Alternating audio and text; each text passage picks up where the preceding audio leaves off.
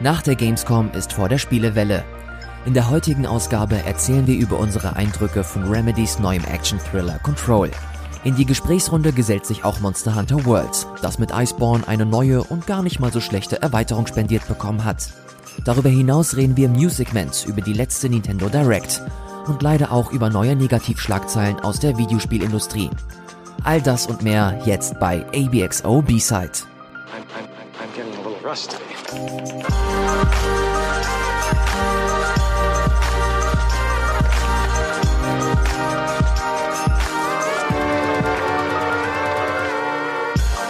Hallo und wunderschönen guten Tag zu ABXO B-Side Ausgabe 17 und natürlich wieder mit mir an der Seite, wie auch immer, Ilias Alawi. Hi. Hallo, vielen Dank für diese sehr nette Begrüßung. ja, ja, ich, äh, das übe ich noch, das übe ich noch. Äh, ja, wir haben ein bisschen was auf dem Zettel, würde ich sagen. Äh, wir sind gerade schon einmal unsere Themen durchgegangen. Äh, natürlich, wie immer, wollen wir ein bisschen über aktuelle News äh, aus dem Gaming-Business sprechen. Mhm. Ein bisschen was ist passiert, nicht mega viel, aber zumindest ein bisschen was, was man, glaube ich, gut besprechen kann. Aber vor allen Dingen wollen wir natürlich über Spiele sprechen. Und äh, Ilias, ich glaube, du hast eine ganze Menge gespielt. Du, du hast Zeit gehabt, wieder Videospiele zu spielen. Das ist was sehr Schönes, weil das, glaube ich, die letzten Wochen immer so das Thema war, dass du so busy warst, dass du keine Zeit hattest. Das fühlt sich auch ganz komisch an. So nach Hause zu kommen und zu denken, okay, fuck, Moment, ich muss jetzt nicht nochmal irgendwie an den Schreibtisch oder so, sondern ich kann einfach wirklich auf die Couch und ein bisschen spielen. Ähm, das hat aber das Gefühl umso schöner gemacht. Du hast vollkommen recht. Ich konnte mir ein bisschen was ansehen. Und zwar unter anderem, und damit will ich ganz gerne anfangen, Control von Remedy. Oh, das ja, sehr gut große neue Spiel von, von dem finnischen Entwickler seit Quantum Break. Und ich war, bevor das Ding rausgekommen ist, war ich interessiert, war aber noch nicht wirklich so scharf drauf, das zu spielen. Und wir waren ja auf der E3, also die Rocket Beans Crew. Und da war mhm. ich unter anderem mit Simon äh, unterwegs und wir beide hatten eigentlich diesen einen Control-Termin. Und ich konnte dann leider den Termin nicht wahrnehmen, weil äh, ich irgendeinen anderen Termin, ich glaube, weil ich ein Interview führen musste. Und Simon ist zu, zum Control-Termin gegangen und kam wieder und meinte einfach nur, okay, fuck, das ist der absolute Shit, weil es diese eine Fähigkeit oder Mechanik gibt, die dich, ähm, die dir erlaubt, irgendwie Telekinese einzusetzen mit so einem geilen Soundeffekt auch. Und ich so, okay, ich bin gespannt, ich bin gespannt und mal schauen. Und dann gab es immer weitere Infos, dass das halt so eine Art Metroidvania sein soll in, in einer 3D-Umgebung, dass du halt peu à peu neue Fähigkeiten bekommst und dann neue Gebiete, die erschließen kannst. Und es ist tatsächlich eins zu eins genau das. Es ist ein Metroidvania und du bekommst verschiedene Fähigkeiten und diese Telekinese-Fähigkeit, die ich vorhin ähm, erwähnt habe, die hat für mich mhm ohne Scheiß, die hat für mich so den, den entscheidenden Funken irgendwie gesetzt, dass du halt wirklich, wenn du diese Telekinese einsetzt und dieser Soundeffekt kommt, so, das ist halt so wirklich einsaugt und dann halt auch diese Zerstörungswut freien Lauf äh, lassen kannst, vor allem weil auch die Physik-Engine von, von, äh, von Control das zulässt das macht so unheimlich viel Spaß. Es, du machst das immer und immer und immer wieder und ich kann mir sehr gut vorstellen, dass das für Zuschauer irgendwann super langweilig sein wird. Also gerade wenn du das halt let's playen möchtest oder so. Mhm. Aber das, das Gefühl, die Macht zu haben, also das ist halt wirklich eins zu eins, jetzt wo ich es so ausspreche, die Macht von, von Star Wars, dass du dir halt mhm. irgendwie so einen Schreibtisch ranholen kannst, du irgendeinen Gegner anvisieren kannst und dann loslaunchen kannst, das ist wirklich, das macht so viel Bock und das war so der Moment, wo ich mir gedacht habe, okay, das ist, das Gameplay gibt mir gerade so viel, selbst wenn die Story nicht cool ist oder, oder das ganze drumherum. Ich bin immer noch, ich habe immer noch Bock, mich weiter in dieser Welt aufzuhalten. Das Gute an Control ist, dass sowohl die Story, aber als auch die Welt mega nice ist. Dass mhm. du da reinkommst, du das habe ich noch gar nicht erwähnt, ich bin da voll jetzt einfach in die zwölf rein. Äh, du bist im Federal Bureau of Control. Das ist aber kein normales Ministerium, denn es ist gleichzeitig auch die, das, das, das alte Haus, the old house. Und wenn du dieses Gebäude betrittst, ist das quasi kein, kein normales Gebäude, sondern eine sehr komische, in sich verstrickte Welt mit ganz vielen Schichten und, und ganz vielen paranormalen Aktivitäten, die da stattfinden. Also von außen sieht es aus wie ein Gebäude, aber es ist einfach eine Paralleldimension, die du da spielst. Und im Grunde kannst du das auf einen ganz einfachen Satz äh, zusammenfassen, dass es im Grunde Life is Strange, äh, nicht Life is Strange, oh, wie heißt denn die Netflix-Serie? Äh, Dark? Nein, die andere nicht, sehr, sehr populäre Ah, 80s-Serie. Stranger Things. Vielen, vielen Dank. Es ist im Grunde Stranger Things, das Spiel nur ohne die Marke. Also du hast halt diese Lady, die halt paranormale Fähigkeiten hat. Du hast eine sehr Ah, okay. komische ähm, Organisation beziehungsweise äh, eine eine eine Regierung, eine Regierungsabteilung, die sich halt mit paranormalen Sachen beschäftigt und ähm, schaust zu und deine Hauptmotivation ist, dass du halt deinen Bruder zurückholen möchtest, der halt auch relativ früh schon äh, paranormale äh, Fähigkeiten zeigen lassen hat und er von diesem Federal of Control, äh, Bureau of Control, sorry, äh, Federal Bureau of Control, what the fuck, ey, dass er von denen einkassiert wurde und seitdem er von der Bildfläche verschwunden ist. Und du als seine große Schwester oder seine kleine Schwester, auf jeden Fall seine Schwester, äh, musst zusehen, dass du seinen Bruder zurückholen möchtest. Und das machst du halt ganz klassisch, wie ich es gerade schon erwähnt habe, mit diesen, du bekommst irgendwann diese Fähigkeiten, dass du diese Telekinese-Geschichten hast, du kannst dich dann Stück für Stück äh, weiterarbeiten. Das ist halt wie ein Metroidvania aufgebaut, dass du am Anfang zu so einem Gebiet kommst, du bekommst eine Fähigkeit. In diesem Gebiet gibt es dann schon verschiedene Wege, die du gehen könntest, aber noch nicht gehen kannst, weil du nicht die nötigen Fähigkeiten hast. Das bedeutet, du bekommst später neue Fähigkeiten, kannst backtracken, kannst dann neue äh, Gebiete in alten Gebieten schon äh, entdecken. Und so zieht es sich eigentlich komplett durch. Und das, was ich ähm, mit so am spannendst, spannendsten und, und interessantesten finde, auch wenn die Story sehr verschwurbelt ist und du nicht sofort äh, alles raffst, der Style des Spiels ist einfach mal der absolute Wahnsinn. Das macht so viel Spaß, sich das alles anzusehen, dass sie ähm, sich ein bisschen ausprobiert haben, was Kameraeinstellungen angeht, was so verschiedene Szenerien angeht, wie das alles aufgebaut ist, wie sie die Atmosphäre setzen. Du gibst da, es gibt da stellenweise Passagen, wo du halt keine Musik hörst, sondern so ganz, ganz komische so ein komisches ASMR-Geschwurbel von, von, von irgendwelchen Alien-Entitäten, die dir irgendwas erzählen wollen oder die dir irgendwie den, den Weg leiten äh, möchten. Und das sind alles so Sachen, wo ich mir, wo ich mich dann immer wieder darin ertappe, dass ich Lust habe, weiter in diese Welt einzutauchen. Du hast natürlich Remedy typisch, hast du diverse ähm, Schriftstücke, die du finden kannst, die dir halt irgendwelche neuen Infos geben, die von mit denen du eigentlich erstmal nichts anfangen kannst, die aber dann später immer relevanter werden und dann kommt irgend, kommt irgendeine bestimmte Sequenz, die du siehst und du kannst sie eigentlich nur in den richtigen Kontext setzen, weil du vor zwei Stunden diese eine, dieses eine Dateiformat gefunden hast und dir die Geschichte dazu durchgelesen hast.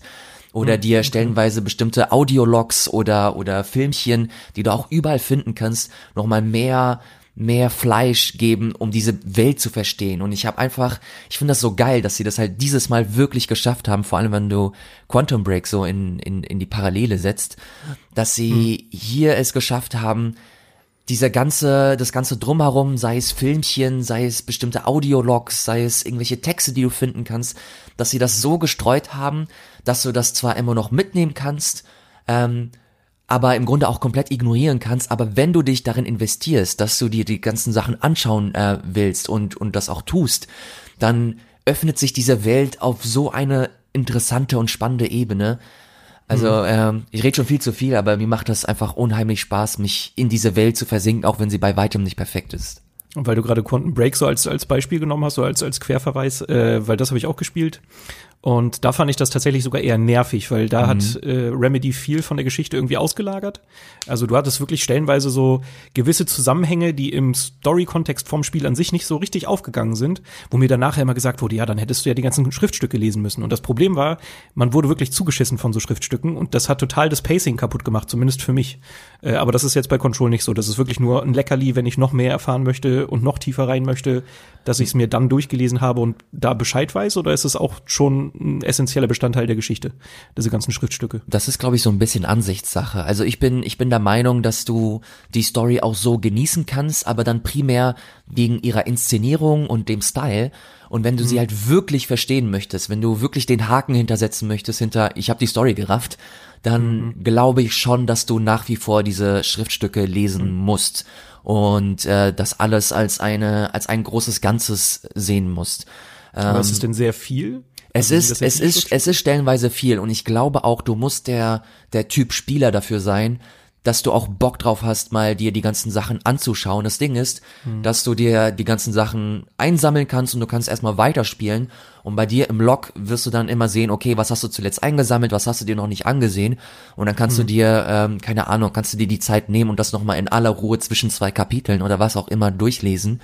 Aber ich würde wirklich jedem empfehlen, der da, da irgendwie Bock drauf hat oder das gerade spielt, dass man sich entweder während der Mission oder wenn man keinen Bock drauf hat, das Pacing irgendwie zu, äh, zu verlangsamen, dass man das zwischen, zwischen zwei Missionen einfach macht, dass man sich kurz hinsetzt und die ganzen Sachen durchliest, weil die nicht nur dir mehr Kontext geben, sondern die, die sind stellenweise auch richtig gut geschrieben. Also mir macht das echt Spaß, so bestimmte Geschichten zu, äh, zu entdecken, weil das nicht nur emotionslose Sachen sind, sondern es sind stellenweise auch Briefe zwischen zwei Mitarbeitern, die halt nochmal bestimmte Sequenzen näher erläutern, die mal, von denen mal gesprochen wurde, aber die du nicht selber miterlebt hast und einen sehr integralen Bestandteil ähm, von dem haben, was, was dieses Büro eigentlich ist. Und dass sie, dass du so einfach mehr Verständnis für diese, für diese Welt bekommst und Storytelling so aufbereitet wird, dass dir halt nicht alles vorgesetzt wird, sondern du auch ein bisschen, bisschen was machen musst. Und deswegen bin ich der Meinung, dass du also ein bisschen dafür gemacht sein musst, weil Control auch ein Spiel ist, dass du jetzt nicht zum Beispiel mit einem mit einem typischen Sandbox-Spiel vergleichen kannst. Du hast keine Minimap, du hast keine Sternchen, die dir irgendwo angezeigt werden, du hast ein Missionsziel, du hast eine recht rudimentäre Map für mein Verständnis und dann musst du zusehen, dass du den Weg findest.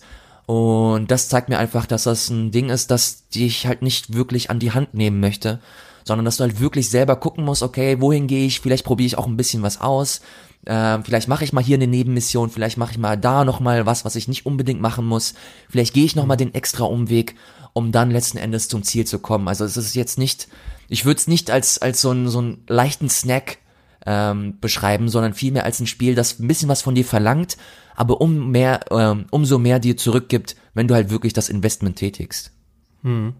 Ja, ich finde, das, das hängt bei mir auch immer vom Spiel ab. Also ich bin eigentlich jemand, der total gerne so Schriftstücke liest, so zusätzliche Dinge. Ähm, aber dann muss mich das Spiel halt auch reizen. Also da muss es mir irgendwas liefern. Ich weiß, bei Quantum Break habe ich auch angefangen, wirklich alles zu lesen und war so, okay, ich möchte wissen, was passiert. Und dann habe ich immer mehr gemerkt, dass mich die Geschichte gar nicht so richtig abholt, dass mir die Charaktere relativ egal sind. Und dann habe ich natürlich irgendwann auch das Interesse daran verloren, diese Schriftstücke zu lesen, von denen es halt auch unglaublich viele gab. Und ich finde, das muss ich halt irgendwie so ein bisschen die Waage halten. Ich habe jetzt auch äh, für Game 2 Remnant gespielt. Das ist so ein Dark Souls-like mit äh, so Shooter-Elementen. Und weiß nicht, irgendwie die Geschichte ist gar nicht so so großartig interessant, aber die haben die halt auch so Schriftstücke stellenweise irgendwo hingelegt, wo ich dann dachte, hey, fange ich doch mal an zu lesen, lese mir so eine Seite durch und plötzlich merke ich, oh fuck, das war Seite 1 von 20. Und ich finde auch bei sowas, selbst bei so Schriftstücken, bei Zusatzinformationen, musst du halt immer das Pacing vom Spiel im, im Hinterkopf behalten. Weil das kann eine schöne Abwechslung sein. Wenn du ein Actionspiel hast und du kannst zwischendurch mal was lesen, dann ist das ja auch mal wieder was anderes. Äh, das, das mag ich stellenweise, aber wenn es zu viel ist. Bei Quantum Break gab es stellenweise so Räume, da konntest du Computer untersuchen, konntest du E-Mails lesen, dann gab es da noch irgendwelche Schriftstücke in irgendwelchen Regalen. Und dann warst du in so einem Raum wirklich theoretisch Viertelstunde, 20 Minuten damit beschäftigt, nur zu lesen. Und das finde ich ist halt auch, das müssen Entwickler irgendwie so ersetzen, dass halt das, das Pacing, dass, dass die Geschwindigkeit vom Spiel nicht kaputt geht. Deshalb bin ich da gespannt. Also generell glaube ich, dass mich ähm, Control da ein bisschen mehr reizt, weil ich halt, das ist halt einfach so abgefahren. Alles, was man bis jetzt gesehen Ja. hat und auch so die Geschichte, die ich mir habe erzählen lassen, die ist halt schon, die ist halt crazy. Irgendwo wurde auch mal verglichen, dass das so ein bisschen das Hideo Kojima-Werk von Remedy ist. Also das, Das ist da so wirklich gar nicht mal, anbieten. gar nicht mal so weit weg, dass das äh, sehr viele Kojima-eske Züge hat und dein Deine Kritik kann ich vollkommen nachvollziehen und ich teile sie auf jeden Fall auch. Das Ding bei Quantum Break ist halt, und was mir bei Control am meisten aufgefallen ist, dass du stellenweise Schriftstücke hattest, die halt wirklich zugepflastert waren mit Buchstaben, dass du halt kaum Platz irgendwie hattest und die und die äh, Buchstaben an sich oder die Fontgröße äh, auch super klein war. Bei Control ist das so, dass du stellenweise, dass du nie erschlagen wirst. Du hast immer maximal eine Seite, du hast eine angenehm große, äh, du hast ein angenehm großes Font und kannst dann relativ smooth dir alles durchlesen. Und wie gesagt, wenn du das halt nicht sofort machen möchtest, kannst du das immer noch danach machen. Ich habe jetzt, glaube ich, zwölf Stunden gespielt. Ich bin noch nicht am Ende, habe um die 60, 70 Sachen gefunden. Und ich hatte nie das Gefühl, okay, das ist jetzt mega lame und anstrengend, sondern ich hatte immer das Gefühl, dass das, das Spiel gibt sich Mühe, ähm, mich in diese Welt eintreten zu lassen. Und das ist dann so ein Ding, wo ich mir, wo ich mir dann immer noch mal einen extra Ruck gebe und mir das nochmal durchlese. Und das ist dann immer umso schöner, dass du, dass du halt was vom, vom Spiel zurückbekommst. Oh, krass, okay. Weil ich habe auch durchaus äh, unterschiedliches gehört. Also viele, also ich glaube, alle waren positiv angetan erstmal und äh, meinten so, ey, doch, das ist ein ganz cooles Spiel. Aber so die restlose Begeisterung, gerade Richtung Ende, habe ich oft gehört, dass da wohl so ein bisschen äh, sich die Entwickler so ein paar Zinken geleistet haben. Ähm, aber gut. Ich bin noch nicht, ich bin noch nicht am Ende angekommen. Deswegen kann ich nicht sagen, ähm, wie, wie storymäßig am Ende nochmal alles aufgelöst wird. Ich weiß halt nur, mhm. dass, dass das Ding nicht perfekt ist, dass du gerade auf, auf so einer Playstation zum Beispiel, dass du da mit diversen äh, Frame-Rate-Einbrüchen äh, irgendwie zu kämpfen hast. Aber auch die Map, die ist, die ist, die Map ist wirklich grauenhaft, die ist echt nicht cool. Und du musst mhm. ähm, ständig draufschauen, du musst, äh, du wirst dich ständig verlaufen. Aber ähm, ich kann irgendwie damit umgehen. Ich mag's, dass das halt nicht perfekt ist, dass das halt das erste unabhängige Projekt auch von Remedy ist. Also die, die, die sind zwar von mhm. 505 gepublished, aber die, Mer die Marke gehört Remedy. Und keine Ahnung, ich mag es ganz gerne, dass es halt nicht von überall AAA trieft, sondern halt so ein mhm. bisschen Ecken und Kanten hat. Das ist natürlich jetzt so ein, so ein Klischeesatz. Aber ich mag's. Ich, ich habe echt mhm. eine gute Zeit mit. Nee, ich will mir das auf jeden Fall auch angucken. Ich habe so die, die Trailer jetzt zum, zum Launch auch total gekriegt, weil man einfach gesehen hat, auch was, was die mit der Bildsprache machen und was für schöne Bilder die da stellenweise kreieren. Schon alleine deshalb möchte ich es einfach sehen. So die, die Neugierde ist da. Dann noch dieses abgespacede Setting und Metroidvania-Elemente, äh, ja, auf jeden Fall. Äh, werde ich, werde ich mir hoffentlich vielleicht in meinem Urlaub nächste Woche äh, angucken. Ich hatte immer so ein bisschen das Gefühl, dass die so unter dem Deal mit Microsoft gelitten haben. Mhm. Äh, ich habe auch so hier und da so ein bisschen interner über Ecken gehört, äh, dass so bei der Entwicklung von Quantum Break halt auch ganz viel wieder umgeworfen und hin und her mhm. und keine Ahnung was äh, gemacht wurde, weil das halt von oben so ein bisschen gewünscht wurde von von Microsoft. Und ich glaube, darunter hat auch Quant äh, Quantum Break gelitten, weil ich habe es gespielt und fand es auch einfach äh, mit, mit Abstand das schlechteste oder das schwächste äh, Remedy-Spiel. Äh, und deshalb bin ich echt gespannt, wie das jetzt bei Control wird. Auch wenn sie da vielleicht nicht das äh, nicht so hohes Budget hatten wie jetzt im Vergleich zu Quantum Break, äh, mhm. äh, aber weiß nicht, ganz viele Sachen, die mich da auf jeden Fall sehr, sehr interessieren. Deshalb cool. Wenn es dir gefallen hat, umso besser. Ja. Das verleiht dem noch mal ein bisschen Nachdruck. Äh, das andere Spiel, auf das ich mich diesen Monat extrem gefreut habe, war Telling Lies. Äh, das ist von Sam Barlow. Und Sam Barlow, der hat vor, oh Gott, drei, vier Jahren oder so Her Story veröffentlicht. Und das war ein äh, FMV-Spiel, also ein Spiel mit Realfilmaufnahmen. Etwas, was er eigentlich relativ naja, nicht tot. Also FMV-Spiele haben so ein kleines Revival erlebt und gibt es jetzt auch häufiger wieder. Aber trotzdem ist es so, eine, so ein Style, den man einfach nicht mehr so regelmäßig sieht. Wir haben über Quantum Break geredet, sogar Quantum Break hatte so Realfilmsequenzen. Mhm. Aber es fühlt sich ganz oft so ein bisschen falsch an. Aber äh, Her Story hat das perfektioniert, fand ich. Das war ein Spiel, wo man eigentlich nur Aufnahmen von einem Verhör hatte mit einer Dame.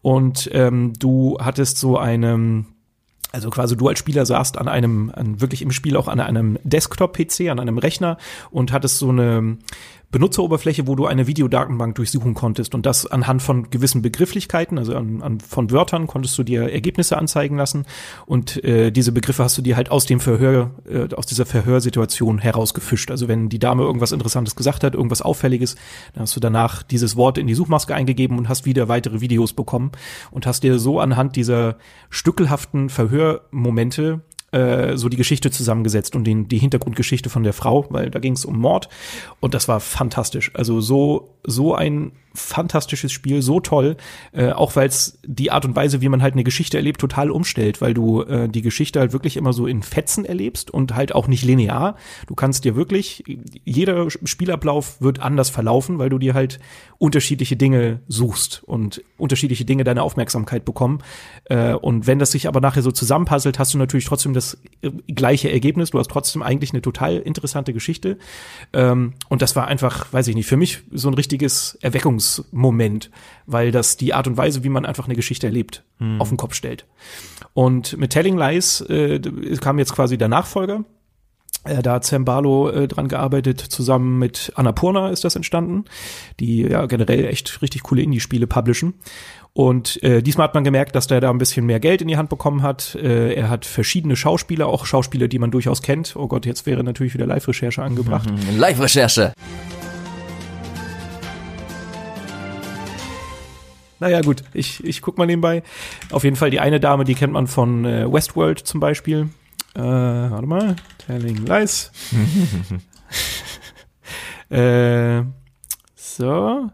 Und zwar Angela Sarafian, glaube ich. Äh, genau, das ist zum Beispiel jemand, den man aus ähm, äh, Westworld kennt und die anderen Schauspieler kennen irgendwie auch. Das waren nur Sachen, die ich jetzt persönlich nicht so äh, geschaut habe. Aber das sind auf jeden Fall richtig gute Schauspieler. Und äh, wir haben vier Hauptcharaktere, die aber alle eine Geschichte irgendwie vereint. Äh, der Hauptdarsteller ist, ähm, ja, man darf glaube ich auch nicht zu viel verraten. Auf jeden Fall der Hauptdarsteller, äh, wir, haben, wir haben einen Hauptdarsteller, einen Mann, der hat eine Frau, aber er hat auch gleichzeitig wohl noch eine Beziehung mit einer anderen Dame und er hat auch noch ein Webcam-Girl, mit dem er irgendwie Kontakt hat. Und man muss halt herausfinden, wie die zusammenhängen und was eigentlich überhaupt Phase ist. Springt also auch quasi da wieder zwischen den Zeitebenen hin und her. Äh, und der Twist an der Geschichte ist diesmal, dass wir keine Verhörsituation oder sowas haben, sondern wir haben äh, Videoaufnahmen und meistens wegen äh, während äh, Videochats oder während Videotelefonaten. Also das bedeutet, der der Typ sitzt auf der Couch zum Beispiel und telefoniert übers Handy oder über einen Laptop mit äh, seiner Frau. Und da fängt dann leider auch ein bisschen das Problem an. Auf der einen Seite ist es cool, weil du hast halt abwechslungsreichere Settings. Du hast nicht nur die Verhörsituation, sondern keine Ahnung, du bist mal auf einem Boot, dann bist du mal in dem Wohnzimmer von dem Typen, dann bist du bei, äh, der ist manchmal bei so einer komischen, bei so einem Treffen von so einer komischen Gruppe und da bist du dann, also du, du hast einfach mehr Abwechslung, du hast mehr Charaktere. Eigentlich alles auf der Pro-Seite. Das Problem ist, dadurch, dass das so Videochats sind, äh, und du nur eine Seite des Videochats im ersten Moment hast, entstehen total viele Pausen, die total dumm sind. Also wenn ich, du musst dir vorstellen, wir sehen jetzt gerade Ilias, wie er mit mir telefoniert, hm. aber jetzt erzähle ich ja ganz viel und Ilias sitzt da und macht nichts. Und genau das hast du. Du hast super viel Leerlauf, super viele Pausen. Es gibt wirklich Momente, wo sich bei dem bei der einen Szene muss ich richtig lachen, weil die äh, eine, sag ich mal, die eine Frau mit dem Mann telefoniert und sich tatsächlich hinlegt und schläft und der Mann soll halt dabei bleiben und ihr doch Gesellschaft leisten beim Einschlafen. Und dann siehst du ihr wirklich eine Minute lang zu, wie sie da liegt und pennt. So, das, that's it. Und das gibt's so oft und ich, das, ich verstehe es nicht. Das ist einfach kein, keine gute Erzählweise. Äh, das, das macht halt einfach das Konzept nicht mit. Und das nächste Problem ist, du hast halt auch da, genauso wie bei Her Story, eine Datenbank, äh, die du über Suchbegriffe so abklapperst. Und wenn du ein äh, Video gefunden hast, also keine Ahnung, sagen wir, du hast einen Namen bekommen, Peter zum Beispiel, du gibst Peter ein, da bekommst du fünf Videoergebnisse immer nur, also die Ergebnisse sind immer ein bisschen eingeschränkt, damit man nicht gleich alle Videos findet. Und wenn du dann das Video auswählst, springt das Video an die Stelle, wo Peter gesagt wird. Und wenn das ein acht Minuten Video ist, aber Peter erst in der sechsten Minute gesagt wird, dann fängst du in Minute sechs an, dieses mm, Video zu gucken. Ja, das habe ich auch. Und du müsstest zurückspulen. Ja. Und zurückspulen ist sau langsam. Warum ja. gibt's nicht mal einen Knopf, um an Anfang zu springen? Das sind so viele Sachen, die einfach, ich weiß es nicht. Ich glaube, ich glaube, Sembalo hat nicht so ganz verstanden, wo die, die krasse Stärke von seinem ersten Spiel war. Ähm, das ist schon ganz schön anstrengend, dieses Spiel. Und oh ich muss sagen, ich bin ganz schön enttäuscht. Oh nein. Also die Geschichte ist irgendwie an sich schon auch interessant, aber die halt zu erfahren ist wesentlich mehr Arbeit als bei Her Story und das zerfasert halt komplett. Und ähm, ich, ich muss auch sagen, ich habe es jetzt einmal durchgespielt, aber ich habe die Geschichte noch gar nicht in, in, in ihrer Gänze gegriffen, weil du so viele Files finden könntest, ähm, die jetzt für mich die verschiedenen Charakterplots noch gar nicht aufgelöst haben. Also ich weiß ungefähr von zwei von den vier Personen grob, was passiert ist, aber eigentlich auch nicht wirklich.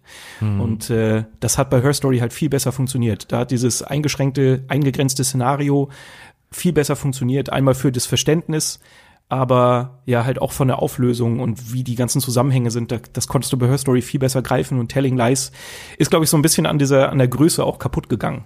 Mhm. Also ich muss sagen, ähm, wenn ihr mal ein cooles FMV-Spiel spielen wollt, dann schaut euch vielleicht lieber Her Story an, wenn ihr das noch nicht getan habt, weil Her Story ist fantastisch, Telling Lies äh, leider nicht so.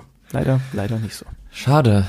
Naja, ich werde es mir trotzdem, glaube ich, mal angucken weil ich das, mhm. das Format einfach spannend finde, weil ist auch ein bisschen egoistisch gedacht. Ich habe immer das Gefühl, wenn ich sowas wie Her Story oder Telling Lies sehe, dass ich es vielleicht auch irgendwann mal schaffe, ein Videospiel zu entwickeln. Weil das halt noch am mhm. ehesten in, in diese Kerbe fällt, die, die uns selber auch so ein bisschen begleitet, das Filmen, das, das, das Interviewen in Anführungsstrichen.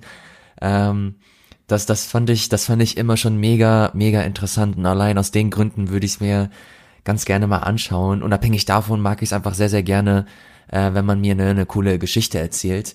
Oder in dem Fall, wie man, wie man eine coole Geschichte zwar erzählen möchte, es aber doch schief geht. Ich will es mir anschauen, aber ich werde das wahrscheinlich erst machen, wenn es fürs, fürs iPhone oder so rauskommt. Ich habe Her Story nämlich auch aufs, äh, auf dem Handy gespielt. Und das funktioniert da echt gut. Also vor allem kannst du da easy deine Sachen einfach, du musst ja im Grunde nur Sachen eintippen und, und dir, und dir Videos anschauen. Und deswegen, Obwohl ich das, das Gefühl auch mag, das haben sie bei Telling Dice halt auch gut gemacht. Du hast ja, wenn du das Spiel startest, auch wirklich so eine PC-Oberfläche. Ja, ja, das du siehst ich auch auch immer so die Silhouette von der, von der, von dem Charakter vor dem Bildschirm quasi. Ach, ähm, wirklich? So durchschimmern. Genau, war bei Her Story auch, nur nicht ganz so präsent, aber gab's da ja auch. Mhm. Ähm, und ich habe das halt auf dem Laptop gespielt, wirklich so auf meinem Schoß. Und das kam halt total gut rüber, weil du auch so diese Sounds hast von einem, von einem brummenden Rechner. Und wenn die Tastaturanschläge kommen, dann hast du das halt auch im Spiel. Ah. Und das ist so ein, so ein Grad der Immersion, den ich, glaube ich, an einem Handy jetzt nicht hätte, weil ne, es ist halt nicht das Gleiche. Ähm, das, Das ist- das wird mir so ein bisschen fehlen. Aber ist halt einfacher für mich zu spielen. Ich spiele generell sehr, sehr ungerne am PC. Ähm, und deswegen, ja, mal Ich finde, schauen. mit Laptop geht's, aber ja. Ja, äh, keine Ahnung. Also an sich ist es cool. Die Idee ist halt immer noch nett, aber ich glaube, dieses Prinzip, das er mit Her Story festgelegt hat, das hat halt so seine Grenzen. Und ich glaube, die hat er nicht so ganz ausgelotet.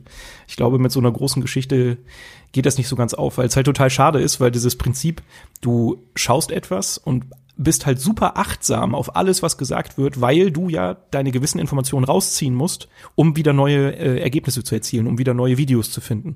Und das, das Prinzip ist halt total toll. Im ersten Moment dachte ich auch so, okay, es, es funktioniert genauso gut wie bei Her Story. Und dann über die Zeit erst hat so ein bisschen verloren. Deshalb, keine Ahnung. Also man kann es ausprobieren, aber ich muss tatsächlich sagen, ich bin da eher enttäuscht. Ja. Oh nein. Den Sebastian Gütesiegel hat Telling Lies nicht bekommen. Aber ich weiß, dass Monster Hunter World das Gütesiegel von Sebastian bekommen hat. Das hat jetzt zumindest eine, eine Zeit lang Spaß, äh, Spaß gemacht. Das ist auch das Thema, was ich als nächstes jetzt ansprechen wollen würde, denn äh, just vor einem Tag, ich glaube, nee, vor zwei Tagen, am Freitag, ist Iceborne rausgekommen, das neue große, sie nennen es Massive Expansion. Und macht im Grunde da weiter, wo man mit Monster Hunter World aufgehört hat. Bloß es gibt ein neues Gebiet, es gibt ein Schneegebiet, es gibt ein paar neue Monster und es gibt natürlich enorm viele Teile, die es zu farmen und zu grinden äh, gilt. Du hast Monster Hunter World, ich glaube, bis zum ersten Ende durchgespielt und dann hast du es erstmal liegen gelassen, ne? Genau. Und weil du das Gefühl hattest, dass du im Grunde schon alles gesehen hast oder weil dir das Ding einfach nicht mehr gegeben hat, weil man muss auch fairerweise sagen, so gut das Spiel auch ist, es lebt halt einfach von seinem von seinem Grind und von seinem von seinem repetitiven Design, dass du halt Missionen immer und immer und immer wieder machen musst, bis du halt die Teile bekommst, die deine die deine Rüstung halt vervollständigen. Ja, genau. Also bei mir war es halt dieser Grind, der mich dann irgendwann doch so ein bisschen erschöpft hat. Also die Entwickler haben es ja schon hingekriegt, dass jede Monster-Konfrontation sich irgendwie anders spielen kann und dass du andere Wege finden kannst, äh, mit, den, mit den Monstern umzugehen. Aber im Großen und Ganzen hatte ich dann doch immer das Gefühl, ey, ich mache hier jetzt doch relativ viel das Gleiche, einfach um, weiß ich nicht, eine neue Rüstung zu bekommen oder das und das. Und da, weiß ich nicht, da hat's dann bei mir irgendwann aufgehört. Aber an sich ist es natürlich trotzdem ein tolles Spiel. Aber ja, das, das hat bei mir so ein bisschen den Knackpunkt gebracht. Ich will, ich will auch gar, gar nicht zu viel Zeit für, für Monster Hunter irgendwie in Anspruch nehmen. Ich habe es auch nicht super lange und viel gespielt. Also die, die, die Expansion jetzt. Aber ich muss sagen, es macht halt sofort, sofort wieder Spaß, obwohl du halt, wie gesagt, du, du grindest einfach nur, aber du hast neue Monster. Und ich war jetzt, bevor das Ding rausgekommen ist, war ich noch mal kurz auf dem Sender mit, mit dem guten Trant, der, glaube ich, den auch den Game 2 Beitrag zu Monster Hunter Iceborne gemacht hat. Und da haben wir auch noch mal eineinhalb Stunden in dieses, oder zwei Stunden in dieses Spiel reingeguckt. Und da hat er auch was äh, Passendes gesagt. Und er meinte, dass es natürlich repetitiv ist und alles und man einfach Bock auf das, auf das Kämpfen hat und auf, auf das Spiel an sich, ähm, um sich, um sich den nötigen Spaß irgendwie rauszuziehen. Weil natürlich ist es am Ende einfach nur Balken zuzusehen, wie sie entweder äh, sich vervollständigen oder irgendwelche Zahlen, wie sie immer weiter nach oben gehen. Aber die haben das so gut hinbekommen, die Action so zu inszenieren, dass sie halt Spaß macht, dass die verschiedenen Kampfsysteme halt irgendwie sinnig sind und dass du halt irgendwie das Gefühl hast, du bekämpfst jetzt einfach so ein richtig fettes, abgefucktes Vieh, das dir halt wirklich an die Gurgel möchte und du das halt wirklich auch, du hast die nötigen Ressourcen und Möglichkeiten, dieses Vieh zu besiegen. Und wenn du das gemacht hast, fühlst du dich einfach wieder fucking badass. Und es wird halt, es wird halt immer einer draufgepackt, in dem halt immer wieder noch ein neueres, noch ein größeres, noch ein abgefahreneres Monster dazukommt und dann irgendwann die Revierkämpfe kommen und sich zwei Riesenmonster gegeneinander bekämpfen. Das ist schon fast so Godzilla das Spiel eigentlich. Und mhm. Allein das, dass du halt immer wieder diese, ich, ich vergleiche es immer ganz gerne mit, mit Bosskämpfen. Du, es ist einfach eine sehr, sehr große Aneinanderreihung von sehr, sehr vielen Bosskämpfen, die du machst. Und hm. dass du halt immer das Gefühl hast, auch wenn es halt immer repetitiv ist und du das Monster immer und immer und immer und immer wieder bekämpfst, dass halt stellenweise immer wieder neue Sachen passieren können, indem halt so ein, so ein random Event stattfindet, dass halt so ein riesen Flugdrache dein Gegner, in dem Fall ein Dino, einfach krallt und sich mitnimmt in sein Nest und du da irgendwie weiterkämpfen musst. Oder dass mhm. dein äh, Gegner irgendwie neue, neue Moves auspackt, die du vorher so noch nicht gesehen hast, obwohl du das Spiel schon zehn Stunden spielst. Das sind, mhm. ich mag, ich mag diese Elemente ganz gerne, dass du, dass du diese fast-pacing Action hast, dass immer wieder neue Sachen passieren können und dass du am Ende natürlich diesen, diesen Gameplay-Loop drin hast, der das, das Gehirn schön triggert, wenn du ständig neue Belohnungen bekommst, diese Belohnung kannst du dann auch sehen, sie glitzern dann auch so schön und alles.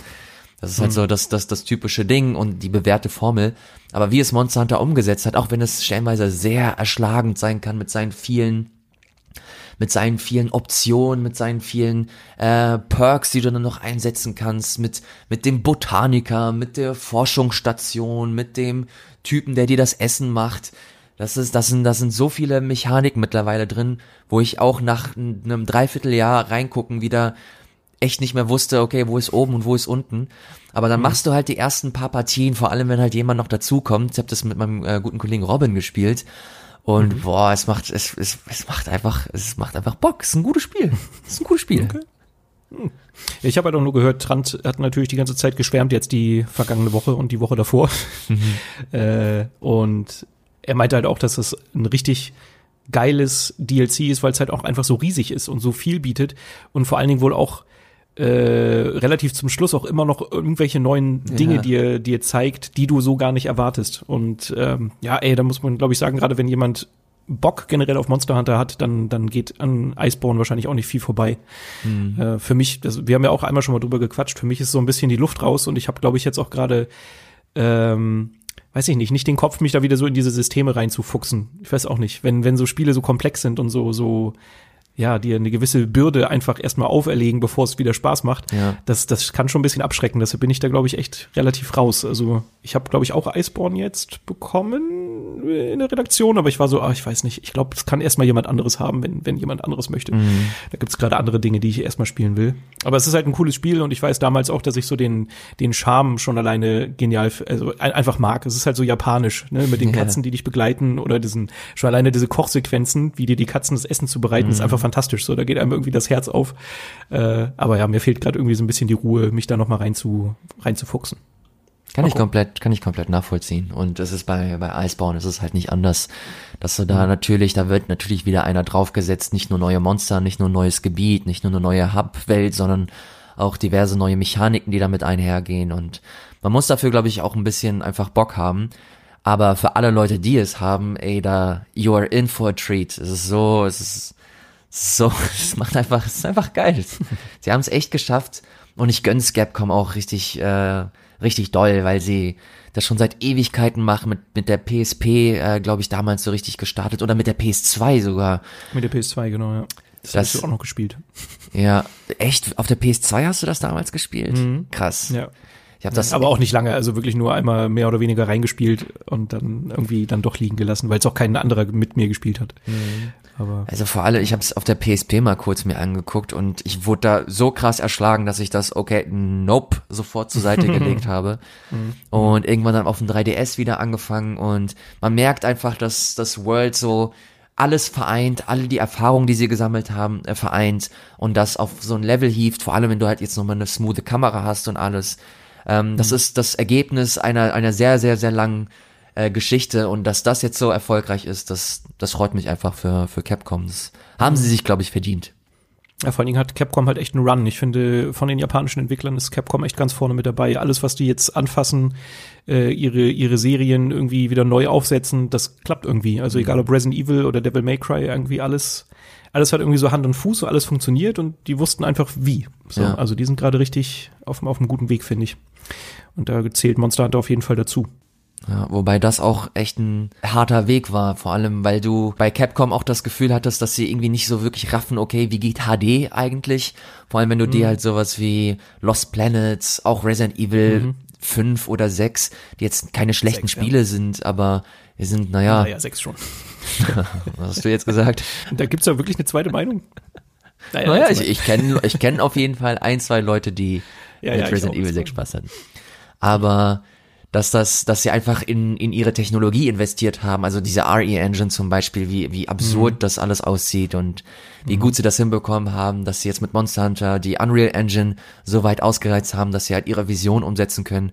Das finde ich geil. Das ist Mhm. ein sehr, sehr schönes, positives Beispiel, was so die japanische Videospielwelt angeht. Genau, irgendwie aber auch so die, ihre Wurzeln dabei nicht vergessen, also einfach Ja. so eine Sprache gefunden, die das schon deutlich von, von amerikanischen Spielen abhebt, aber irgendwie trotzdem modern wirkt. Also keine Ahnung, ich bin mit Capcom-Spielen gerade sehr glücklich. Ich finde die eigentlich fast durch die Bank, äh, Bank weg alle gut. Geil. Hast du denn noch ein Spiel, das du gut findest? Oder schlecht Äh, oder dass so ich, immer? Dass ich gespielt habe, meinst Mhm. du? Ähm, ja, ich habe relativ viel gespielt für Game 2, ähm, aber halt alles nur so angespielt, weil ich unter dem Radar gemacht habe. Äh, da quasi frühstücken wir immer alles ab, was wir so irgendwie in den Folgen nicht verbraten haben. Ich will gar nicht so viel zu erzählen, aber ich könnte einmal sagen, dass ich Remnant from the Ashes gespielt habe. Das ist dieses Souls-like von den Darksiders 3 Machern, von Gunfire Games. Und ich muss sagen, ich war echt skeptisch. Also ich habe mir vorher so ein paar Trailer angeguckt, so das Konzept äh, mir ein bisschen angeschaut und keine Ahnung, ich dachte mir so, ey, das kann eigentlich nur in die, in die Hose gehen. Ich weiß auch nicht. Irgendwie habe ich den, den Entwicklern das nicht so richtig zugetraut. Irgendwie hat mich der, der Stil im ersten Moment auch noch nicht so hundertprozentig äh, bekommen und weiß ich nicht. Irgendwie dachte ich einfach, dass das wird nicht zusammenkommen, das wird nicht funktionieren. Und jetzt habe ich es ein bisschen gespielt und ich muss sagen, doch, es kommt zusammen. Es ist echt ein richtig gutes Souls-like, dass man, äh, glaube ich, auch in mit vier Spielern spielen kann, ähm, was halt mehr so auf Third-Person-Shooter-Elemente setzt. Also du bist in die Steuerung ist eigentlich eins zu eins wie bei Dark Souls, aber du hast halt einfach deine Schusswaffen und machst das aus der Entfernung, kannst auch dich so unter Projektilen durchrollen. Also es ist einfach nur Souls-like auf Entfernung, auf Distanz. Ähm, aber das klappt richtig gut und auch der Multiplayer-Modus macht super viel Spaß. Ähm, keine Ahnung, einfach nur, weil es sich halt so gut anfühlt. Also das Kämpfen oder das Schießen in dem Fall ist einfach richtig gut umgesetzt und es macht einfach wahnsinnig Spaß, gerade wenn man zu zweit ist.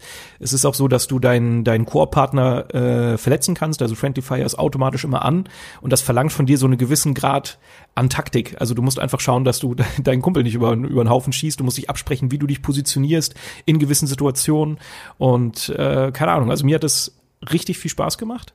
Äh, der einzige Wermutstropfen ist so ein bisschen, dass die Entwickler auf prozedural generierte Gebiete gesetzt haben, was für mich schon fast so ein kleines bisschen zu so einem Unwort ge geworden ist, weil ich einfach immer merke, wenn Dinge prozedural generiert sind oder zufällig erstellt sind, ähm, dass die halt immer so ein bisschen an Wertigkeit verlieren. Das ist ganz komisch. Gerade wenn du halt natürlich mit dem Spiel äh, konkurrierst, nämlich Dark Souls oder der ganzen Souls-Serie, wo du halt einfach merkst, dass jeder verdammte Stein da an der Stelle ist, wo er hingehört und sich Leute da wirklich Gedanken gemacht haben und sogar über die Spielwelt Teil, ein Teil der Geschichte erzählen, dann ist sowas wie prozedural generierter, ein prozedural generierter Dungeon halt leider echt ein bisschen wack. Also da, da, das kann damit einfach nicht konkurrieren.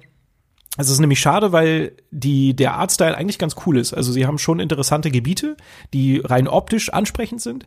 Aber das Problem ist, dass halt eigentlich alles sehr gleich aussieht und wenig einprägsam ist und gerade dadurch so ein bisschen die Orientierung verloren geht und einfach der Charme so ein bisschen fehlt. Aber davon abgesehen würde ich echt sagen, jeder, der auch nur im Ansatz Spaß mit Souls-like-Spielen hat und vielleicht sogar Bock hat, mit, mit, mit einem Kumpel und mit, mit einer Freundin zusammen äh, mal durch so einen Souls-like-Shooter zu, zu laufen, äh, dass das wirklich richtig viel Spaß machen kann. Also Remnant from the Ashes muss ich meine, meine Vorabbefürchtungen auf jeden Fall revidieren. Das ist echt ein richtig, richtig unterhaltsames cooles Spiel und vor allen Dingen richtig fair, weil es 40 Euro kostet. Ich finde, das ist für so ein, so ein Ding echt, echt gut. Geil. Ja. So ein Aber Ding, wie gesagt, naja, brauche ich da nicht erzählen. ist so ein Ding, das ich null auf dem Schirm hatte. Aber ich sehe in meiner Freundesliste halt, dass das ab und zu mal Leute spielen, Deswegen habe ich mich schon gewundert. Deswegen freue ich mich, dass du jetzt schon im Vorfeld kurz im Gespräch erzählt hast, dass du das hier kurz anreißen möchtest. Interessant. Dann äh, werde ich mir das vielleicht angucken, wenn ich denn die Zeit finde und sieht Spoiler relativ. wahrscheinlich nicht so viel, wie jetzt noch rauskommt. Sind wir ehrlich? Na, ich, keine Ahnung. Ich finde das, ich finde das interessant. Aber ja, du hast vollkommen recht. Es ist gerade auch so eine Zeit, wo ich mich komplett erschlagen fühle. Also gerade was, wenn du dir so die die Switch anguckst. Ich habe gerade noch mal ähm, rausge sie rausgekramt und geschaut, was was ich hier noch alles habe. Es wurde jetzt die Super Nintendo Geschichte äh, gelauncht. Du kannst jetzt endlich äh, Virtual Console äh, Spiele spielen für den Super Nintendo auf der Switch. Du hast äh, den Mario Maker, den ich noch lange nicht äh, ausgereizt habe.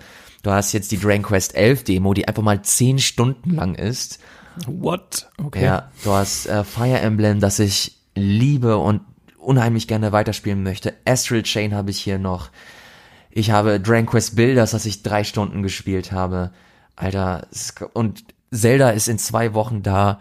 Und danach kommt noch Pokémon. Und danach kommt noch Luigi's Mansion.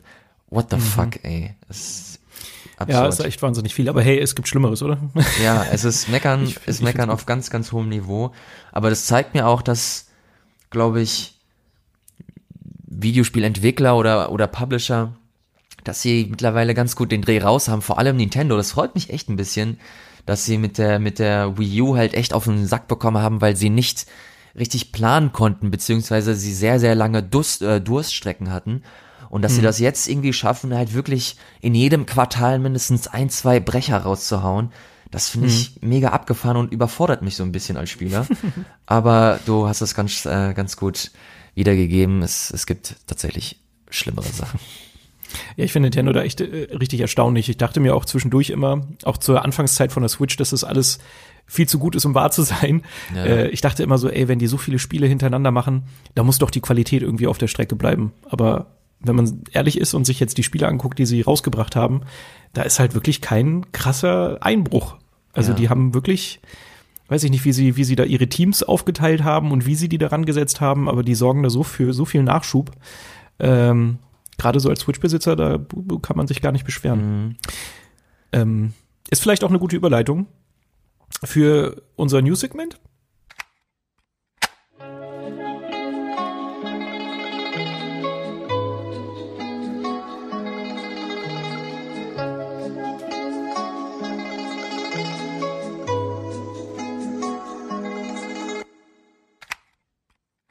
Das ist ein gutes Stichwort, Sebastian, denn ich glaube, die Überleitung zielt auf die Nintendo Direct hin, die jetzt vor kurzem stattgefunden hat. Und da gab es, sie war jetzt nicht überragend, also es, es war kein Zelda Breath of the Wild 2 zu sehen, aber wir haben auf jeden Fall so ein, zwei interessante Sachen gesehen, die wir so, glaube ich, nicht erwartet hätten. Allen voran Deadly Premonition 2. Oh ja, oh ja. Und ich glaube, ich spreche dafür sehr viele Menschen, wenn ich sage, dass das wirklich so gut wie keiner erwartet hätte, dass dieses Spiel jemals eine Fortsetzung bekommt. Mhm, korrekt. Hast du, Ich finde es fast ein bisschen erstaunlich, entschuldige, dass ich dir da Mhm. jetzt so gleich zwischengrätsche, dass das so klein abgehandelt wurde. Also klar, es ist jetzt kein AAA Super Mega Seller überhaupt, aber es ist halt ja, es hat ja schon so einen besonderen Stand. Und das war wirklich nur so ein kleiner Trailer, den sie zwischendurch mal so eingestreut haben. Hätte ich fast größer gemacht, oder? Ja, ich weiß nicht, vielleicht ist das auch so ein, so ein Bubble-Denken wieder, dass das bei uns, ähm, die, die sich ständig mit diesem Thema irgendwie beschäftigen und Deadly Premonition natürlich halt so ein, so ein Kult-Classic ist, aber auch schon sehr krasse Nische ist gleichzeitig. Dass man Ja, natürlich die Zeit irgendwie einem Animal Crossing oder einem Luigi's Mansion oder einem Pokémon Klar. irgendwie.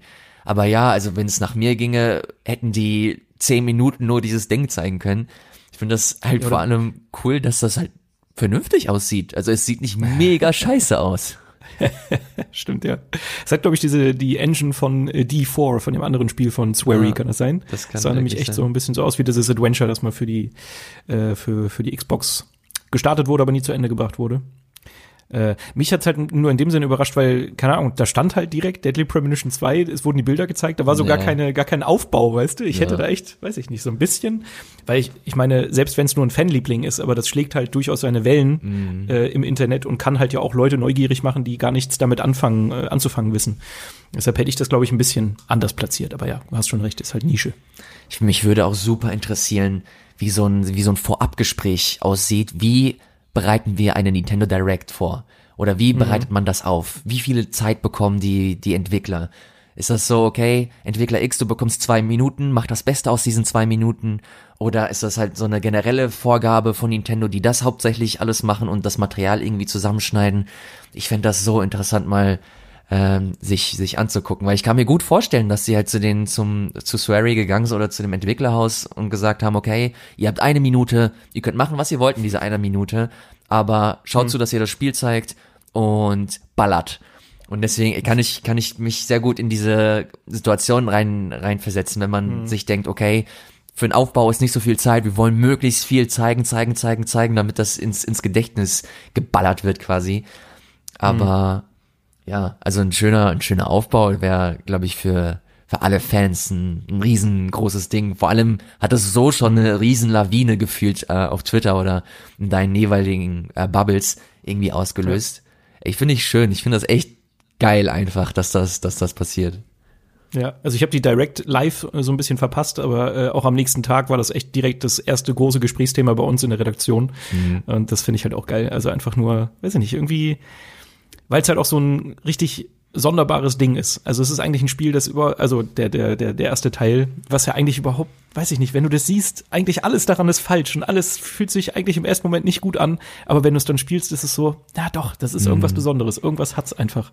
Sei es vom Writing oder von dem, von der ganzen Spielwelt, ist irgendwie sowas ganz Besonderes und ich weiß nicht, ich finde es fantastisch, dass da ein zweiter Teil kommt. Das ist richtig genial. Vor allem hat mich der Entwickler richtig dreist angelogen. Ich war ja vor einem, vor einem Jahr bei ihm und habe auch über Deadly Premonition gesprochen und da habe ich natürlich auch ähm, gerne gefragt, ey, gibt es denn irgendwie eine Möglichkeit, dass du jemals wieder an diesem, an diesem Universum oder an diesen Charakteren arbeitest?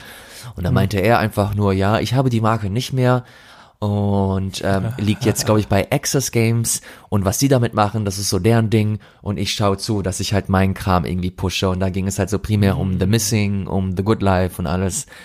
Richtig schön angelogen, weil natürlich hat er zu der Zeit schon an dem Kram gearbeitet.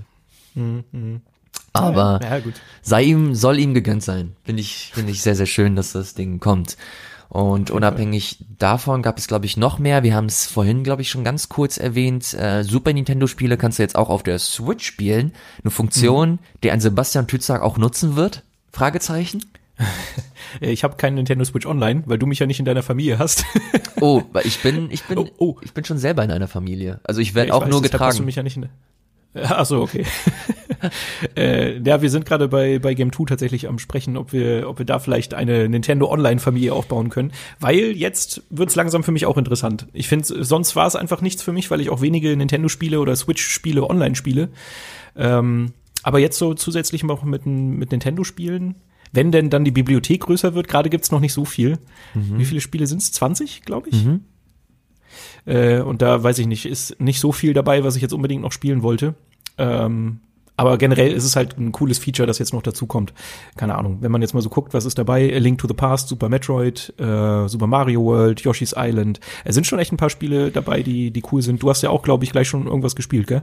Genau, ich habe alle Kirby-Spiele gespielt, also Kirby's Dreamland 3 und äh, Kirby's Dream Course.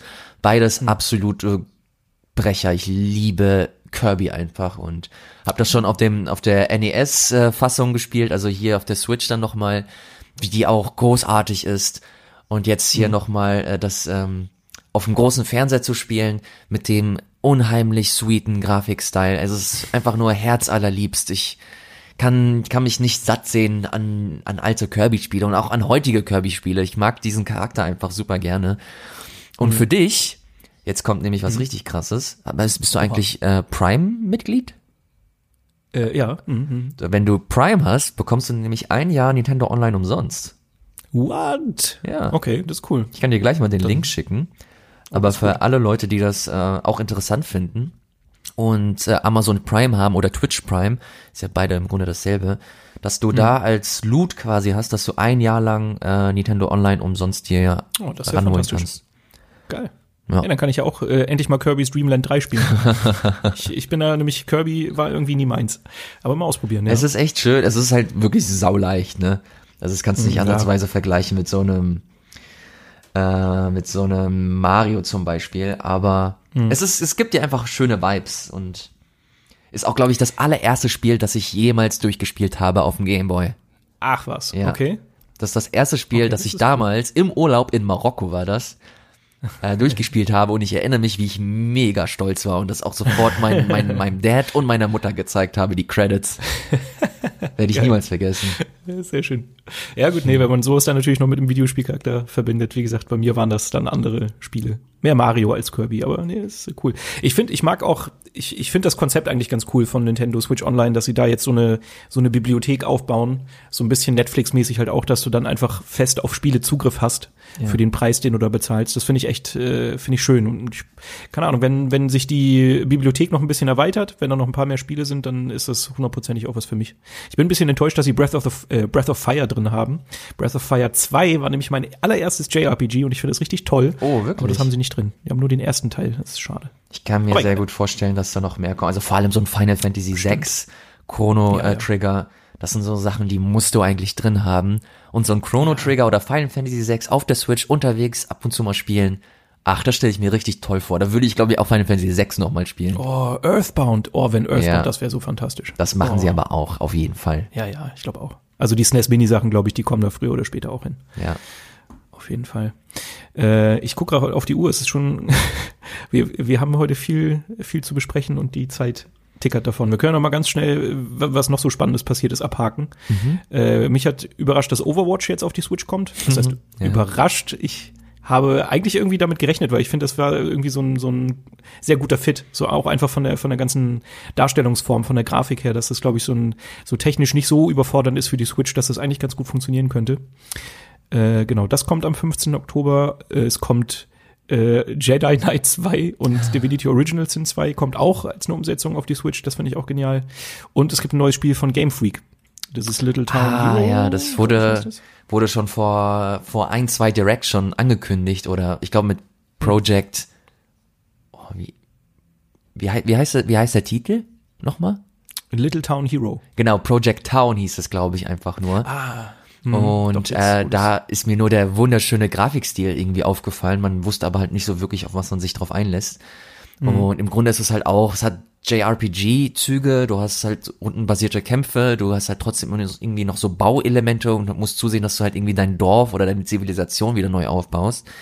Ähm, mag ich ganz gerne. Die Game Freak Sachen sind abseits von Pokémon eigentlich immer nur so Mittelmaß äh, bis maximal okay. Aber das sieht ganz interessant aus. Äh, Vor allem ist das ein Budget-Titel. Ich glaube, du zahlst 30 Euro dafür. Okay. Und ähm, ich werde es mir auf jeden Fall anschauen. Das hat mein, mein Interesse geweckt. Das, ich finde, die besondere Glasur dieses Kuchens ist, dass Toby Fox, äh, der, der Schaffer von Undertale, die Musik macht. Da war ich dann plötzlich ganz ohr. Das, Bei, das Town, äh, bei. Town wirklich?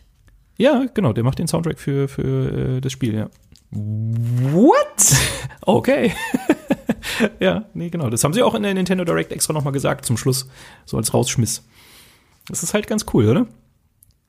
What? Okay. Ilias ist gerade mind blown. Nee.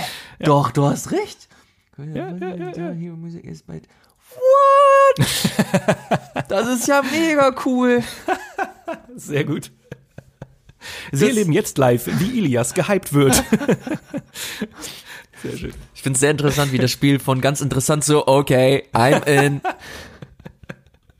Ja, sehr gut. Geil. Ja, keine Ahnung, bin ich, bin ich äh, auch ein bisschen gespannt. Mal gucken, was es wird.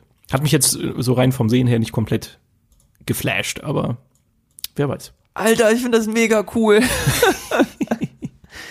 Voll, ich habe nur mitbekommen, dass er halt bei bei Smash Brothers halt Megalovania neu arrangiert hat für den für dieses eine Suns Kostüm. Ah, mhm.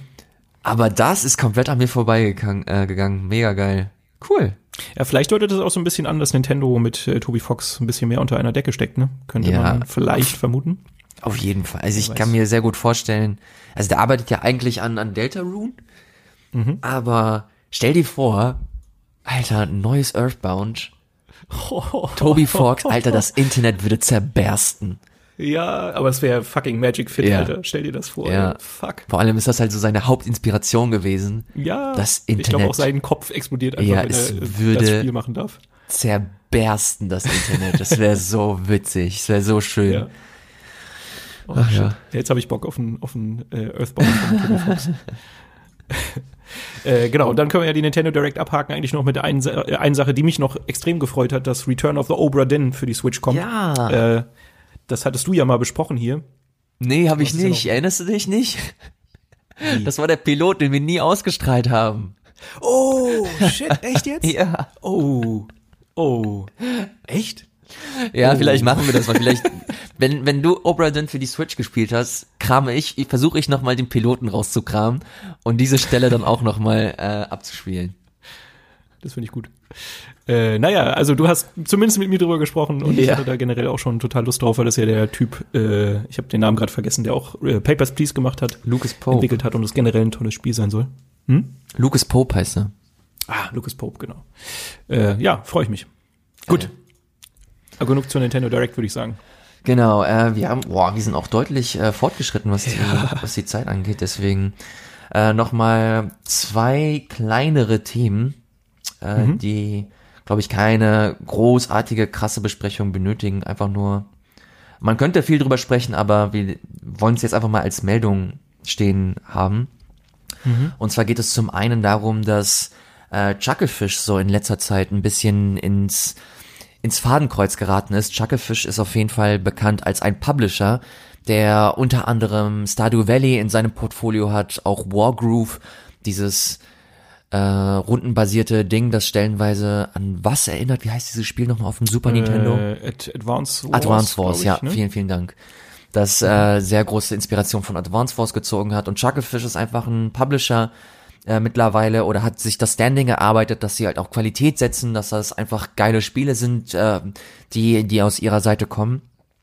Das Problem ist jetzt, dass sich im Zuge anderer Vorwürfe jetzt auch junge äh, Entwickler nochmal zu Wort gemeldet haben oder damals junge Entwickler, die Chucklefish mit ihren ersten Projekten ähm, geholfen haben. Und zwar ging es darum, dass sie dem Publisher vorwerfen, dass sie äh, ausgenutzt wurden und keine Gewinnbeteiligung bekommen haben an den Spielen, die sie, die sie primär, an die sie primär mitgewirkt haben. Und das führte nochmal zu einer Grunddiskussion, wie ähm, das Arbeitsrecht in bei bei Videospielen aussieht beziehungsweise wie sich Chucklefish eher positioniert und vor allem ein Dude da äh, gar nicht mal so koscher sein soll und ich glaube das ist der Head oh, ich will jetzt keinen keinen falschen Quatsch erzählen Ich würde dir gerne helfen, aber da bist du, glaube ich, ja ich habe Mehr drin den als ich. ich habe den in der Meldung. Ah, Finn Bryce, hier steht Ja, genau. So, da haben wir es doch. Ähm, dass, dass der stellenweise auch sehr komisch gegenüber anderen Mitarbeitern war, dass er sehr, ja, wie soll ich, äh, wie soll ich sagen, sehr anmaßend, stellenweise auch ein bisschen Mobbing mit im Spiel war. Und dass der halt hauptsächlich dafür verantwortlich war, dass das Chucklefish einen sehr, sehr weirden Ruf unter Entwicklern in seiner Anfangszeit hatte. Und das ist leider so ein, so ein typisches Ding, dass sich immer und immer wieder durchzieht durch diese, durch diese Industrie. Wir haben das ja hier im Podcast schon mehr als nur ausführlich besprochen, wie so stellenweise Arbeitsbedingungen sind oder wie sich stellenweise einige Einzelpersonen äh, gegenüber anderen Leuten verhalten und dass diese stellenweise auch ganze Unternehmen oder Projekte beeinflussen.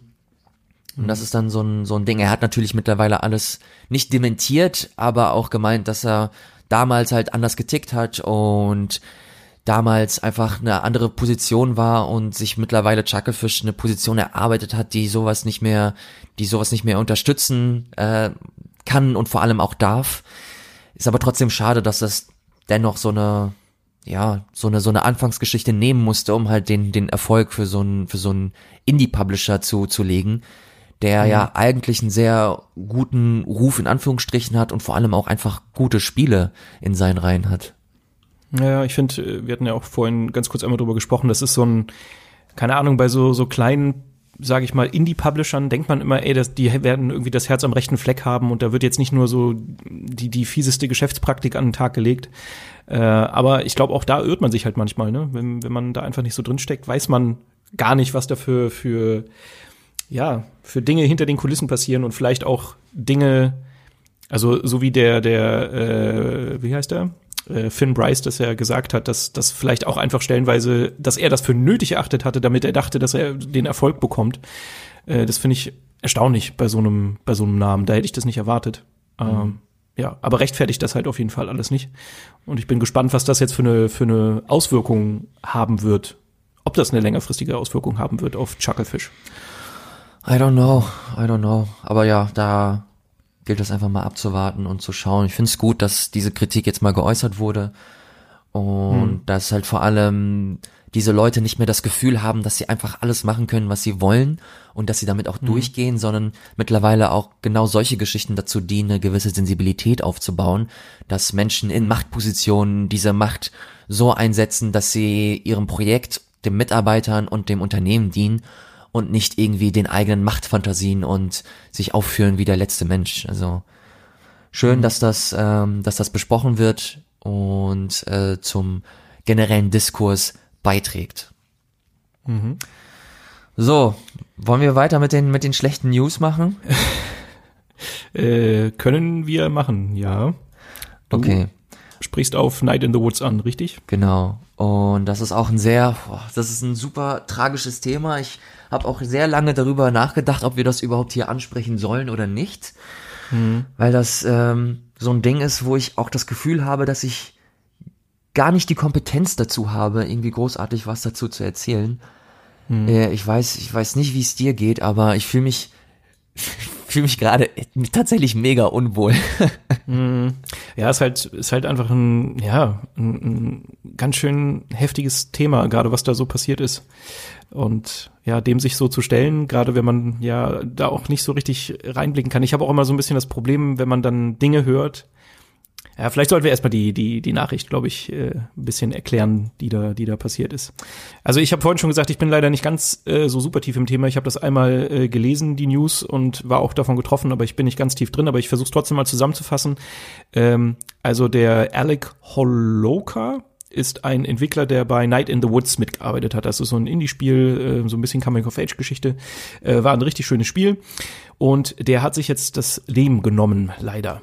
Und äh, abgesehen davon, dass es halt einen emotionalen Nachruf von seiner Schwester gab, äh, gab es leider auch Meldungen und Kritik an der Person.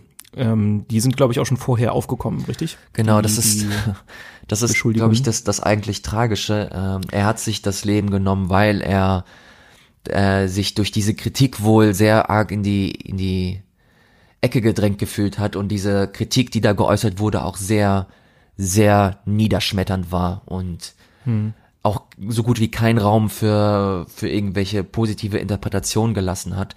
Es geht darum, dass hm. Zoe Quinn ist halt auch eine Entwicklerin, die auch mit einer gewissen Geschichte kommt, vor allem was, was Gamergate und so angeht, dass sie halt eine mhm. essentielle Rolle in dieser ganzen Geschichte gespielt hat und sie jetzt auch nochmal äh, Berührungspunkte mit, mit Alec Holoka, glaube ich, mhm. ähm, hatte und nicht nur auf professioneller Ebene, sondern auch auf privater Ebene. Das bedeutet auch, dass sie ähm, eine mehr oder weniger Beziehung geführt haben, diese Beziehung sehr intensiv äh, geführt wurde, auch stellenweise sehr abusive, äh, sehr mhm. wie, wie nennt man das denn auf wie, wie nennt man das denn auf Englisch, dass sie halt einfach genötigt wurde stellenweise und mhm. das auf sehr explizite Art und Weise, die ich ehrlich gesagt nicht hier gerne wiedergeben möchte. Wenn man sich das alles nochmal in Ruhe durchlesen kann, das werde ich in den Show Notes nochmal verlinken. Da hat äh, mhm. äh, Zoe Quinn auf Twitter, äh, da hat sie diesen großen Aufruf, nicht Aufruf, sondern vielmehr das Statement gesetzt und was da alles passiert ist. Da kann man sich das alles nochmal durchlesen, aber diese Kritik, die war mehr als nur niederschmetternd und daraufhin hat sich das komplette Internet oder einen sehr, sehr großen Teil des Internets und vor allem der Entwicklerszene auch auf Seiten äh, von Zoe Quinn gestellt und ihr moralischen Support gegeben und meiner Meinung nach auch vollkommen zurecht und auch ein wichtiges Zeichen einfach. Aber der Entwickler hat sich da so stark in die Ecke gedrängt gefühlt, glaube ich jetzt einfach, das ist nur meine, meine Wahrnehmung von jemand, mhm. der komplett außenstehend ist, dass er damit nicht mehr umgehen konnte und sich dann letzten Endes das, das Leben genommen hat. Und ich finde, dass das eine der tragischsten Geschichte, die diese Branche irgendwie so vor allem in jüngerer Vergangenheit erlebt hat. Hm. Und ich wünschte, ich könnte jetzt sagen, wie man das irgendwie vielleicht besser regeln hätte können wie man das vielleicht, äh, was die, was die Außenwahrnehmung angeht, ob, ob Zoe Quinn vielleicht was gemacht hat, was nicht so cool ist oder ob man vielleicht das direkte Gespräch suchen hätte müssen. Vielleicht ist das alles passiert, I don't know. Ich bin einfach nur der sehr antwortlose Mensch, der sich das alles anguckt und ja, so ein bisschen, so ein bisschen niedergeschlagen und auch ein bisschen ratlos ist. Hm. Ja, ich finde es auch schwer. Also ich, finde generell so die Kommunikation über übers Internet wissen wir ja halt alle ist halt leider echt sehr oft sehr schwer. Gerade wenn dann mal irgendetwas Negatives passiert, dann bleibt der Shitstorm eigentlich nicht aus. Also gerade wenn man eine Person äh, von öffentlichem Interesse ist. Und äh, das das kann natürlich heftig sein. Auf der anderen Seite ist ja auch diese Bewegung gut, dass, dass Leute halt, äh, sag ich mal, ausgerufen werden, die halt wirklich dumme Sachen gemacht haben. Also es läuft ja jetzt auch schon eine ganze Zeit lang so, ähm, dass äh, ja eben Leute einfach das auch irgendwie zu einer gewissen, zum gewissen Grad zurückbekommen. Und ich glaube, das gehört halt irgendwie auch schon dazu. Man darf, glaube ich, ich weiß es nicht, man darf halt nur nicht nicht zu viel machen. Ich, ja, es ist, es ist mhm. echt einfach ein super schwieriges Thema. Ich weiß nicht, wie wie man den, den Alec davor jetzt noch hätte schützen können, äh, dass genau eben das, was er jetzt gemacht hat, was er so als einzigen Ausweg gesehen hat, dass das halt nicht passiert. Weil das kann und ist kein, kein Weg, den sich irgendjemand wünschen kann, auch für Dinge, die er vielleicht davor gemacht hat. Ja, ähm, ja ist, ist auf jeden Fall ein hartes Thema. Man sieht halt immer nur so die, die eine Seite der Medaille, dass er halt jemand war, der Menschen sehr stark in Mitleidenschaft gezogen hat, da äh, sind dann im Zuge dessen halt auch viele andere Geschichten aufgeploppt. Also nicht nur die der Zoe Quinn, sondern er ist halt auch jemand, der ja sehr sich einen sehr, sehr großen Namen erarbeitet hat. Er hat mit Derek Hugh, den Spelunky-Entwickler, hat er gemeinsam Aquaria zum Beispiel auch entwickelt. Ah, okay. Und äh, war ein, ein essentieller Teil von, von Night in the Woods. Und das sind dann einfach so Dimensionen, die das alles annimmt, die auch in Stellenweise einfach nur surreal wirken. Und mhm. äh, man hört dann die Geschichten, dass er sehr, sehr nötigend war, dass er Leute in Mitleidenschaft gezogen hat. Aber da kommt halt auch seine Schwester und meint, dass er halt Probleme hatte und diese Probleme versucht hat in letzter Zeit ähm, oder in, in, in den letzten Monaten, wie auch immer, versucht hat anzugehen und sich Hilfe gesucht hat. Mhm. Aber dass das dann so ein tragisches Ende genommen hat, ähm, ja, Schade, auch wenn man ihn natürlich so in der Form auch nicht irgendwie in Schutz nehmen kann, wenn das denn alles stimmt, das wissen wir ja auch nicht. Aber mhm. es wirkte alles sehr authentisch, vor allem die Anzahl an Menschen, die sich da noch gemeldet haben. Der, der Celeste-Entwickler Matt Walker, glaube ich, hat sich dazu noch gemeldet. Äh, Derek Hugh, der eben angesprochene Spelunky-Entwickler, hat auch sich dazu geäußert. Und mhm. alle haben in etwa selbe äh, Verhaltensweisen äh, skizziert. Mhm. Ähm, ja. ja. Das ist dann schon recht eindeutig, aber wie gesagt, das, das, was letztendlich dann passiert ist, so, das ist halt trotzdem nie das, was daraus resultieren darf und sollte. Mhm. Und davor muss man, ja, Leute, ja, man, man kann so eine Person dann natürlich auch nicht schützen, gerade wenn er dann schon generell äh, vorbelastet ist mit irgendwelchen, ja, weiß ich nicht, äh, Depressionen oder sowas, dann ist es natürlich einfach, einfach schwer, das dann irgendwie richtig zu handeln. Im Internet ver, verselbstständigt sich dann diese Diskussion eh selber. Äh, ja, aber wie gesagt, das, egal was da dann im Hintergrund passiert ist, sowas ist halt als, als Resultat nie, nie schön und auch nie die richtige, keine, keine Antwort auf gar nichts. Ja. Ja, ähm, ja nochmal, das ist jetzt natürlich ein richtiger Downer. ähm, aber nochmal ganz kurz an alle Leute, die halt irgendwie selber äh, ähnliche Probleme gerade spüren oder selber gerade eine schwere Zeit äh, durchmachen, Depression vielleicht haben. Es gibt gerade auch hier in Deutschland halt ähm, Organisationen und, und Stellen, an die man sich wenden kann, unter anderem die Telefonseelsorge. Da gibt es auch eine Telefonnummer, die rund um die Uhr verfügbar ist und die man auch kostenlos anrufen kann. Das ist die 0800 11 10 111. Und wenn man da irgendwie das, dasselbe Gefühl hat oder irgendwie Hilfe braucht, dann ruft da gerne an und äh, vielleicht hilft euch das auf jeden Fall weiter. Es ist auf jeden Fall besser, dass irgendjemand zuhört, als sich das alles in sich selber hineinzufressen oder mit sich selber auszumachen. Hm. Ähm, ja, das äh, wollte ich auch noch mal kurz loswerden. Das soll es, glaube ich, insgesamt auch gewesen sein mit dem Podcast. Es ist ein, mit einem sehr traurigen Thema geendet, aber ich finde das auch gar nicht mal so verkehrt. Ab und zu ist das nun mal so und gehört auch ein bisschen dazu. Ja, muss man ja äh, auch ansprechen. Es ist halt nicht alles nur tolle Spiele, sondern auch die Branche an sich ist irgendwie immer in Bewegung und es passieren Dinge, die nicht so cool sind und nicht so sein sollen. Aber ja, dafür reden wir ja darüber. Ganz genau. Es fühlt sich jetzt auch sehr, sehr komisch an, Aufruf zu starten für Likes, für Bewertungen, für, fürs Teilen. Ich glaube, wie ihr uns supporten könnt, das, das, das wisst ihr. Und wenn ihr das vergessen habt, dann werdet ihr spätestens in der nächsten Ausgabe wieder von uns zu hören bekommen. Ich würde aber vorschlagen, dass wir jetzt einfach Danke sagen und bis zum nächsten Mal. Das klingt sehr gut. Dann tschüss.